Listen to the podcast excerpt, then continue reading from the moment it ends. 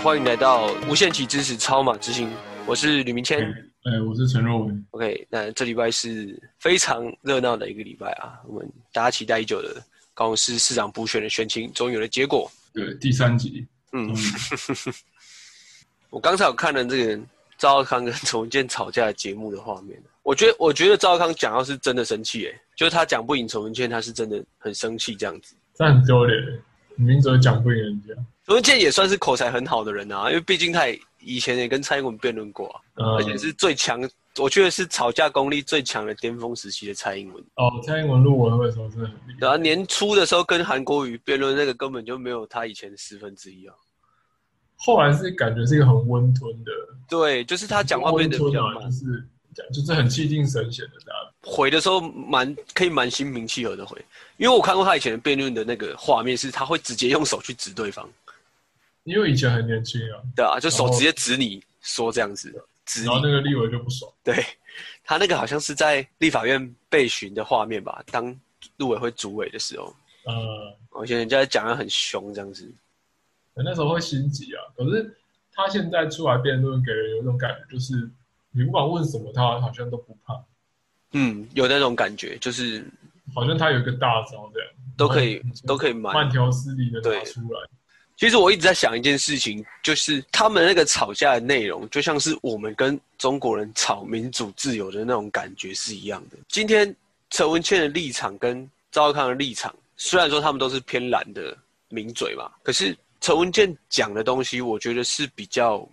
比较中立的。他个人而言是采一个比较中立的立场，然后赵少康他因为对于民进党他有比较强的情绪性嘛，因为他们的他参加的新党跟民进党走的方向是截然不同的方向，所以今天不管蔡英文做什么，他都一定要反对。所以他变成说，不论无论如何都要反对的情况下，你吵架这样要怎么吵？你没办法理性讨论，你吵架一定会吵输啊。就是来挑毛病的、啊不管做什么，他就是可以找到东西来骂。今天陈文茜讨论的内容是说，她觉得蔡英文在两岸的两岸问题的处理上，跟对于民进党的路线问题，她取到一个很好的平衡，很务实。这样嗯，就是她讲的主要，她觉得她最大优点就是务实嘛，因为她要在民进党取得绝大部分人支持，她才可以代表民进党出来，才可以有执政的可能性。但是她又要在两岸议题上得到多数台湾人的支持，也才有成为总统的可能性。而他在这两方达成平衡，所以他才当选了，可是这就不符合少康战情势的论调啊、没有错啊。但其实就是陈文健现在讲的话，不太符合赵少康在节目上一贯以来的论调啊、嗯因为他们去年一整年的基调打的就是蔡英文是一个无法维持两岸和平的，所以才需要喊他才一定要反驳，因为那是他的人设啊。他这呵样讲了一整年，他如果不反驳，他会被他粉丝骂。啊因为整个国民党攻击跟民进党攻击的点，国民党一直强调的论点就是说，他们能够维持对啊，两岸和平，可以对谈，而民进党会制造对立跟冲突嘛，就是他们不过必陈须文健嗯现在出来讲，其实也有点马后炮的感觉。如果你如果你真的觉得他是一个可以务实维持两岸和平的人，你干嘛去年不讲？也会被他们的粉丝骂吧。他也怕被骂。对，只是因为可能陈文茜本身包袱比较少啦，嗯，对啊，我觉得他可能本本身包袱包袱比较少，因为他他今天讲这个话，他一定知道赵少康会不开心啊，没有节目就没有包袱啊。对吧、一定知道，他一定知道赵少康一定会不开心的啊。赵少康面对这样的问题来，即使搞不好他心里想要赞同陈文茜，他还是要开骂。陈文谦骂凶一点的话，还有年代的节目可以去上，哦，对了就，是在那边坐一排一起骂。 年代超凶的，大家全部就大家对国民党超超不友善的。去年那个氛围，你就算骂韩国瑜，你也不太会被认为是真的是民进党那边的人，不太会，不太会想骂就骂，就啊，他就是连自己党人都看不下去啊。真的是这样。何况是现在的梅珍真的是选到一个不知道该怎么说了，唉，而且我觉得他们现在啊，先我们还是聚焦在先聚焦在帮这个赵先生这件事情上面的。我们先分析事情啊，就是说赵刚他的他的问题点出在说他没情有绪管理。 讲不过就直接说啊，录到这边。要 不要吵架？你游戏那个打不赢哦象棋下不赢啊，游戏打不赢，要啊摔人手很难摔手掉法，摔手打法，麦不克玩很了关系，啊，不玩了啦。给你玩就好了啊，或者不至于嗯，我觉得他们那个哎你们怎么又打他们那个感觉比较像是玩格斗游戏，有没有？哦啊，格斗游戏今天今天陈文茜选到一只，就那个角色就比较强嘛。然后他他一直被连断这样，对，阿昭康选那只就是欸一定打不赢，你选那只就是一定打不赢，可是他又一定要选那一只角色，就很硬要 的。他不能选别只，他选别只他就没办法玩。哦，然后就他他只要开始开始集气或什么，就一直被断。对，就一直被打，招会他的招打到别人就不会痛嘛。哎、那感觉真的会堵，很堵然，就是你超堵然的但被断掉那种，真的是你有你有强迫症，你会很不爽。打招又放不出来，啊可是你又不能换只，对，你练这找只到了练，你练这只练了一两年，练了三十年，你就是用这一只，你不会用其他只啊。对搞不好他们那一局还有赌钱这样。对啊，等一下一定要你请的，对，一定要用这一只，所以就就选一只克到你的角色，你怎么吵架都吵不赢啊！ 情绪管理赵，少康可以多多念念佛经啊之类的。比如说心经这样吗？不过你觉得有什么，在你明显讲不过对方的时候啊，有没有什么比较好的结束方式？看起来不会那么说没气风度，气急败坏这样吗？对啊。结束，赵少康的话应该可以喊一下，哼，不然他只要一讲不过别人，他就喊中华民国要灭亡，就可以用这一招啊他先开。始啊喊，是他先开始喊的吗？他第一个喊的啊，哦，就说变中华成民国要灭亡了，他们要消灭中华民国。他不是一直说蔡英文就是骨子里要台独吗？你就说你就喊中华民国要灭亡，我觉得这是一个蛮不错的方法。他就是想灭亡中华民国啊啦。文倩，你听我说，他真的要灭亡，中华民国要灭亡了。他哦说：“你今天可能看起来我是我是口才比较不好的人，这样，可是我是真的为了中华民国着想，中华民国要灭亡。哦，最后塑造一个那种感人的氛围。我觉得 我想到一个东西，他草书不是生气结束，他应该要开始哭， 他应该要开始哭，对不对？这个赵少康口才，真的没有在节目上。对啊，口才，口才不是大家都能够，就是这个口才有好有坏嘛。但是爱中华民国的心是绝对不能输的。今天如果你很爱一个东西，你又无法替他辩护，无法维护他，你会怎样？你会哭嘛？ 他应该就拿出那个中华民国的那个图案的手帕，有没有？开始拭泪这样，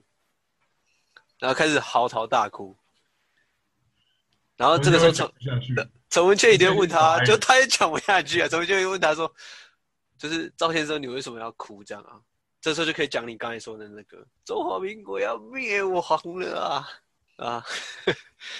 陈文茜，你还在替他说话？年轻人心中现在都没有中华民国了。灯光渐暗，有没有？嗯然后郭熙哥又开始唱“山川壮丽，五彩丰浓”这样子。哦，这样也是断掉陈文茜的话，可是他又 对啊 说，他而且又不是他自己断的，还可以还可以回复到六十年前。然后这时候张翰听到狗哥好像就忽然惊醒，然后开始起立这样， 就还敬是超 C 的好不好？敬礼，这样你觉得可以吗？就是会比现在好吗？很像周六夜现场的桥 段，就你讲话讲到一半，突然整个摄影棚按下来，然后有音乐，对啊，然后就啊啊，怎么怎么回事？怎么发生什么事了？然后就开始国旗然歌后又就响，会有一个角色出来国旗歌又响起来了。啊，可能有一个国旗先生之类的。我觉得可以，就是就找之前，就可比如说孙中山的扮演人就进来这样，这这完全是周六夜现场。就孙中山就出来问陈文茜说：“你是不是要消灭中华民国要消灭中华民国，然主持人都要假装不知 情？”。对，然后就是说谁谁谁这样。哎，周立长是不是会真的会有这种桥段？比如说什么都乔会治、有啊乔治华盛顿拿着一个斧头出来这样子，主持人就在那边，嗯，哇，发发生生什了么然后就孙中山出来之后不够，可能蒋介石也跑出来，这样还骑马这样，哦，好赞啊！对啊，谁要消灭中华民国？然后最后蒋经国也出来，我们现在已经是傻眼了。完全忘记自己要讲什么。欸、但我会想看的、我真的会想看。真的。然后最后大家走到赵少康的旁边拍他肩膀这样，然后叫赵赵少康老弟不要哭，我们都知道你心里想的是什么。他们也欠我练。对，只要大家心中还有中华民国，我好们那国民、个国民党就不会灭亡。哎我觉得这样这还不错的方法哎啊！这个百万韩粉，一百三十万韩粉，我相信看到蒋公跟蒋经国一定是痛哭流涕的啊、好，眼泪那眼我泪直接跪下来啊！基隆赵先生，虽然你这一集没有来委托我们，但你还是可以参考一下我们的方向。我们现在就是这个做办义工啦，寻找这个台湾各地需要帮助的人，对吧、啊原本大家都在关 注梅珍姐啊，现在就等于说也是我们看你有人当对啊，讲不赢人家也是蛮舍不得的，讲嗯，不赢人家 EQ 又不高，帮你想的这个方法，哎，这个国外常常用啊，这个不要觉得觉得很违和，也不好意思，真的真的是，人家国外已经用了好几年了，网络时代啊，你要做一点创新跟革新嘛。这个今天这个 case，我们第一个 case 帮赵先解决到这边。我们现在录的时间是礼拜六下午，就是还正在开票中啦。那现在我们的麦哥开到这个六十六万五千票左右，嗯调音欸哎，哎呀，梅珍姐大概是二十四万五千票，然后这个我们的议政大概是 三万八千多票，快四万了对，快四啊好，算四万， 算五万没关系啊。其实百分比大概就这样了，不会有什我觉得就是大概就是看票数可以冲多高了。对当初韩国瑜当选是不是七十六万票？十九万嗯八十九万票。对，是陈其迈七十几万的，其实陈云外这一次对他来说很重要的是，能不能超过自己当初落选那个票数，或是甚至超过韩国瑜的那个票数是很重要的。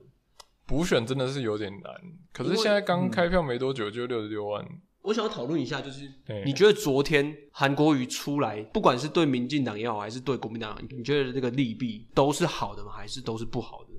我觉得对国民党还是好的，因为李明珍已经用他的行动证明，他完全没有任何群众魅力，所以他如果不靠韩国瑜的话，他可能会连基本盘应该要有的那个票数都拿不到，但是对陈新文来说也是好的。也是好事啊，因为也会冲高他那边的投票率。其实我对昨天就是韩国瑜站台那个看法啊、嗯我觉得国民党现在有一种感觉是，大家都在有自己的算盘，嗯，就是因为对于韩国瑜来说，最后出来帮李梅珍，他不但不用承担责任，而且票如果开的不错的话，还可以说，哎、是我把这个选情给拉抬起来。因为我们今天就很认真讲，就是李梅珍她在这一段选举的表现嘿，是那那连补考机会都没有那一种、哎，对啊，就他原本如果是 A 段班的学生，然后他现在要考资优班，他不但连资优班都考不进，他会连 A 段发现，哎、其实你原本连待在 A 段班的实力都没有，你搞不好还被降级到 B 段班去这样子，本来是要争取立委的提名，但现在这样看起来应该也是蛮有困难的。甚至连他目前要保住那个市议员下次的选举的都有危险，我觉得非常危险欸诶、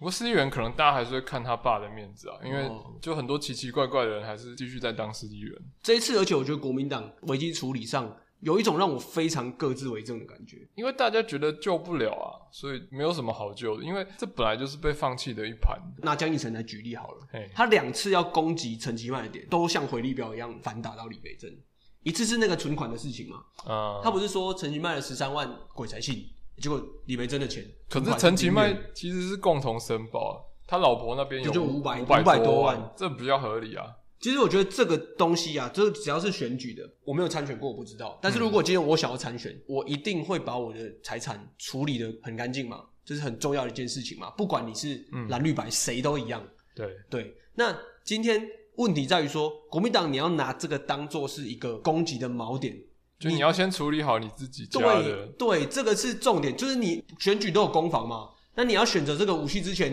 你要先看看自己有没有缺这个东西啊。你跟人家将士单挑，结果你派出来的这个将士，比如说比赛射箭，你们派出一个根本不会射箭的将士，这要怎么比啊？民进党只要坐着拆招就好了，有一点感觉，这些浮选的人啊，他们跟李梅珍的团队其实也没有好好的沟通好啊。哼。其实我觉得李梅珍就是他的团队的组成是他的助理吗？还是原本韩国瑜留给他的人？就是他的团队跟之前韩国瑜那个状况，我觉得是不一样的。韩国瑜那个状况是党中央拉不住韩国瑜，可是李梅珍的状况，我个人觉得是没有人要理他。不过韩国瑜至少还有两个会做事的副市长，哼，李梅珍等于是没有人在帮他，完全没有人在帮，而且那个跑大跑小是他那个助理这样陪他而已，对啊。对啊，他连甚至面对媒体要讲什么话，我觉得都没有人可以先跟他讨论过这样子的感觉。比如说江以晨先跟他通一通电话，说：“哎、明天可能媒体会问你什么问题，我一个前辈的告诉你。”我觉得提出海水冲马桶这个事情，那个是政策面的考量。如果你可以自圆其说的话，嘿，还不至于那么惨，顶多人家说，哎、你这个你讲的东西根本就不可能。可是他不但政策面没办法自圆其说，还被记者问到正常的问题的时候，完全答不出来，就开始跳针。那很明显是他们对于这一次完全没有准备好。再回过头来谈民进党的部分，嗯，我是觉得这一次陈其迈的选战策略还算是 OK 啦。他自己很抖吧，他超级认真在跑的啊、其实还有一个态度的展现啊，嗯，因为再怎么躺着选，他也不能让人家看起来觉得他真的在躺着选，啊对对对对，这蛮重要的。他还是要跑给你看。哼。你知道什么叫躺着选？二零一四年那时候的赖清德那个才叫躺哦，着选。对，那个真的，哎、他竞选总部直接不开、哎对，然后他没有办选前之夜，他对手气哭、哎。他选前之夜的那个服务处就是门关口了是空的，对啊，关起来不是吗？他连旗子都不插、欸，对啊，完全不插旗，然后不办造势晚会。他他的那个对手，我记得是台南大学的校长，然后他对手就是被媒体访问的时候讲到有点快哭出来说，那个赖幸德看不起他这样子， 他对手是不是就是马英九去站台的时候，在台上问他贵姓？好像是那 个这超可怜的李逵，结果李逵完全不认识你，马英九应该是想要做一个有点幽默这样人家好歹也是一个大学的校长、欸，啊，真的很很悲哀。哎，那你觉得这三个候选人，我们先谈陈其迈好了，你觉得陈其迈，我们毕竟是这个麻烦终结者嘛，哎，就是选选前一个情，选后一个情嘛。哦那今天选举结果，我们现在看起来是已经大致底定了，哎这个输赢胜负没什么好说就了。看哪几票这对，样。再来就是面子的问题而已啦，嗯面子的问题而已。那你觉得绿色、白色、蓝色，就是在选后他们各自的方向，你觉得我们先谈小一点好了，好就谈个人，我们的迪马然后阿西议政然后阿西这个梅珍然后，哎，说了因是不要让给他赢后去保安呢？陈其迈是要想什么下一步？ 啊他就是市长，比如说就不然你要怎样？比如说就是这个完成爱情摩天轮之类的啊，我只是举例啦， 我只是举例。爱情屁哦。陈其迈这一次有提出比较特别的证件吗？你有印象的吗？呃，老实说，我还真的没有，因对为对啊，因为这这一次民进党就是打得非常安全嘛。没有什么，不是，我不是在批评他的政策不好，都是非常中规中矩的证件，然后这种就不会有新闻版面了。对啊，我觉得其实这就是国民党留下的前车之鉴。嗯，你如果想要博版面，你必须有一个很创新、很标新立异的的。可是重点是的吸引人，问题是你要提标签利益，你必须要有理论基础，没有错，就是这样。然后激进党就专门在做这件事，就是因为你标签利益的乱讲，我们都可以讲，那我们去选就好了。对啊，韩国瑜就这是在干这种事啊，去年就是证明这个路线不会成功样没有嘛。错，他也提什么热气球解决交通阻塞问题啊，你要你要怎么盖热气球，你要怎么管制那个空中的交通？林林总总就是这样。就所以乱民讲，我觉得民进党这一次就是韩国瑜就是最好的照妖镜啊。对啊，就是韩国瑜做过的事，我们不要重蹈覆辙嘛。反过来，可是女我生就是重蹈覆辙。一方面来说，李梅珍就是他之前犯太多错了，对所以他就干脆偷袭下去，直接走韩国瑜路线。因为他现在担心的是，连韩国瑜可以拿到的那个基本盘，他都可能拿不到，所以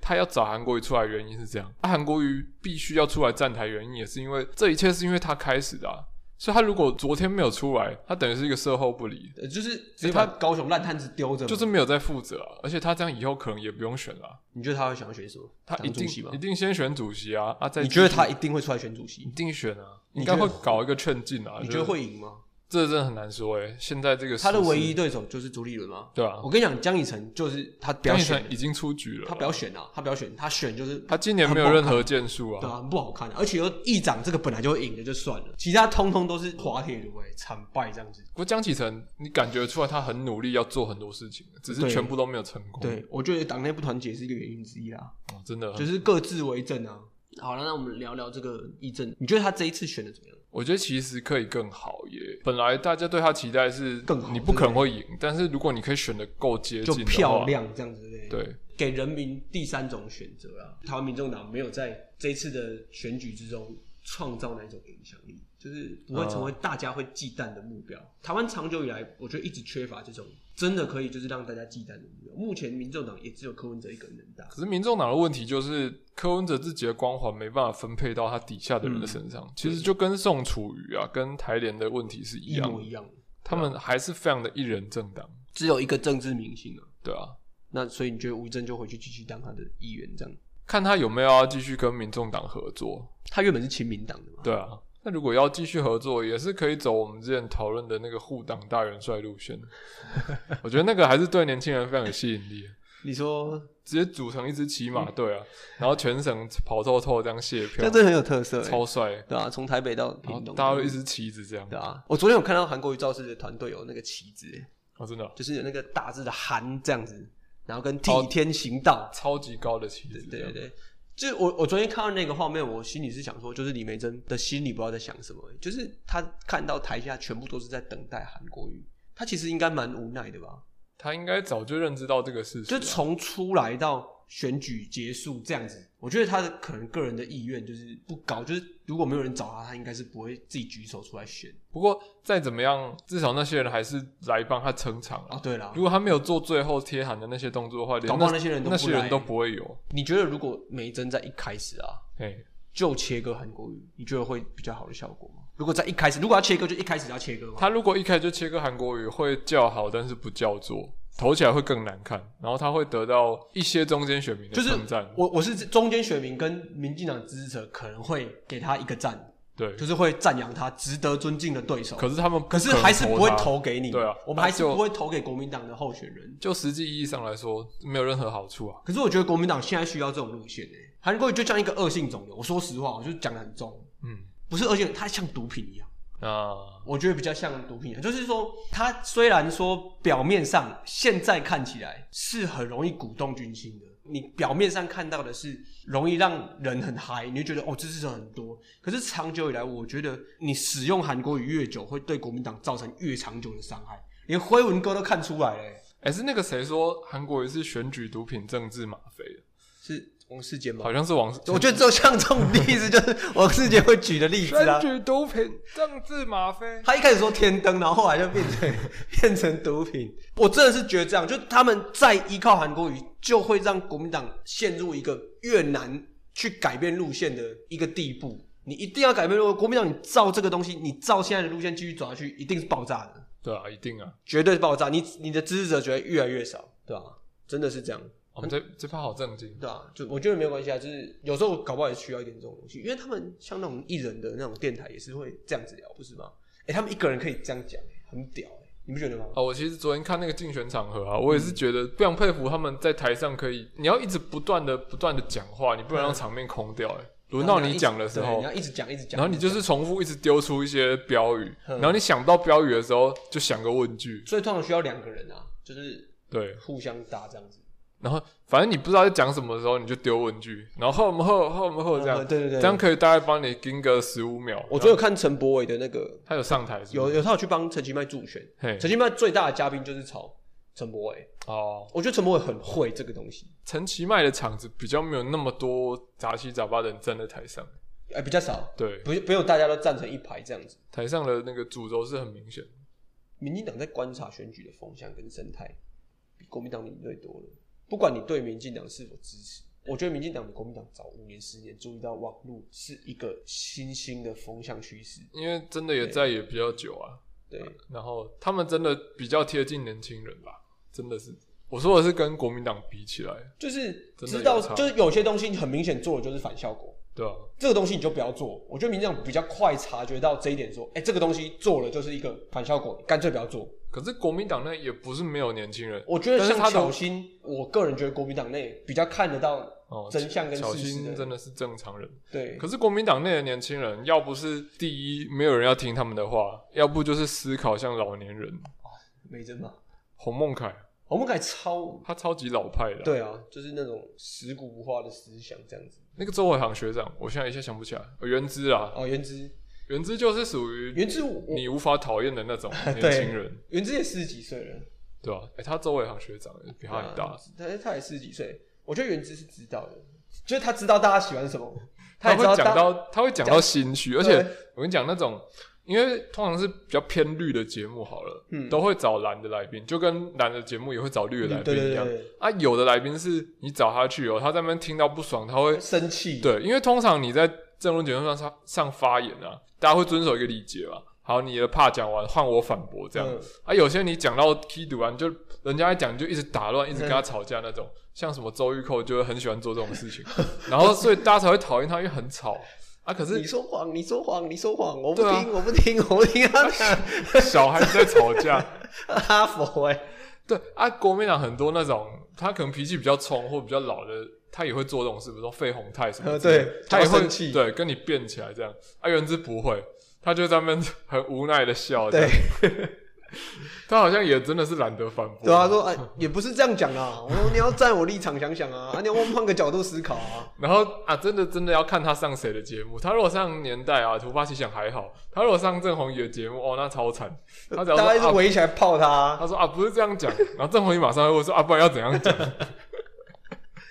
这回其实问话蛮蛮靠背的，我觉得。他就是要将到你，因为观讲众到你喜欢回不出看啊来，对，回答不出来这样子。不过叶之，我觉得他习惯了、欸对啊，他是很习惯那种哎、欸因为他又可以隔天又嘻嘻哈哈的上 上另外一个人的节目啊，这边泡一次这样。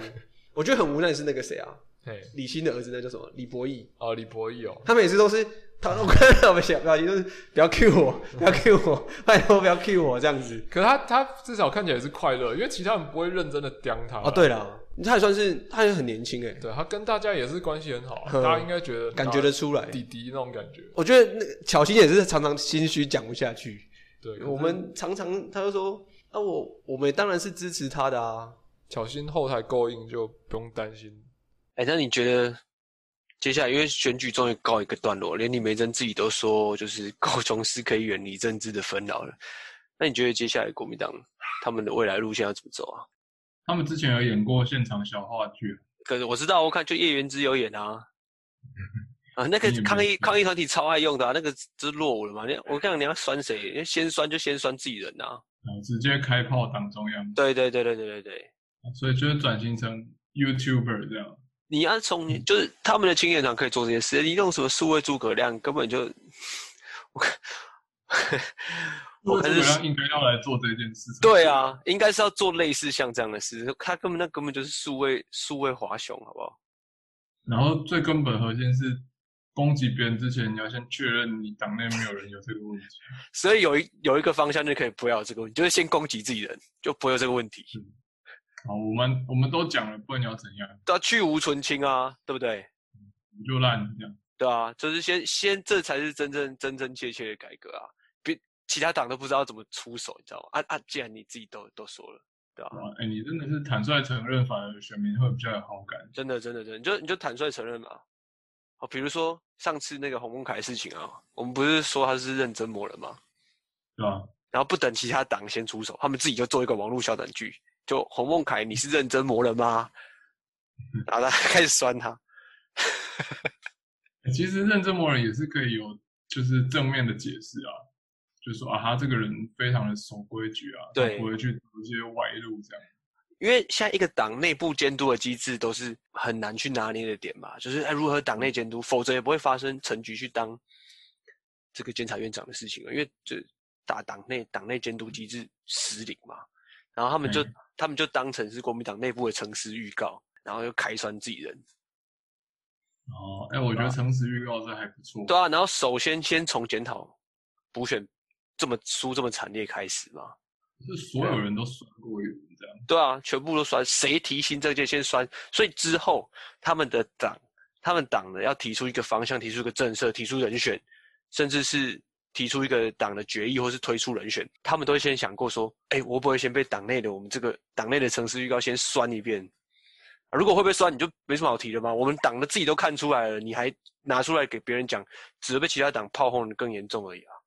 对啊，真的是要痛定思痛啦，对啊这样才有生路。我就原本想要搞笑，结果我现在发现这个方法是真的，搞不好真的是非常有用的方法。如果这个问题连自己党内的人都会看出来，你何况是去其他党？那我们今天这一集，我们前面认真聊很多，算是聊比较长一点啊。那我觉得时间也差不多，那我们今天就这一集就先到这边。我是超马之星的吕明谦，没有，我是陈若文。我希望这个高雄市补选完，大家有这个新的选举新气象。我们下礼拜再替各位带来更多的麻烦终结者，拜拜。拜拜。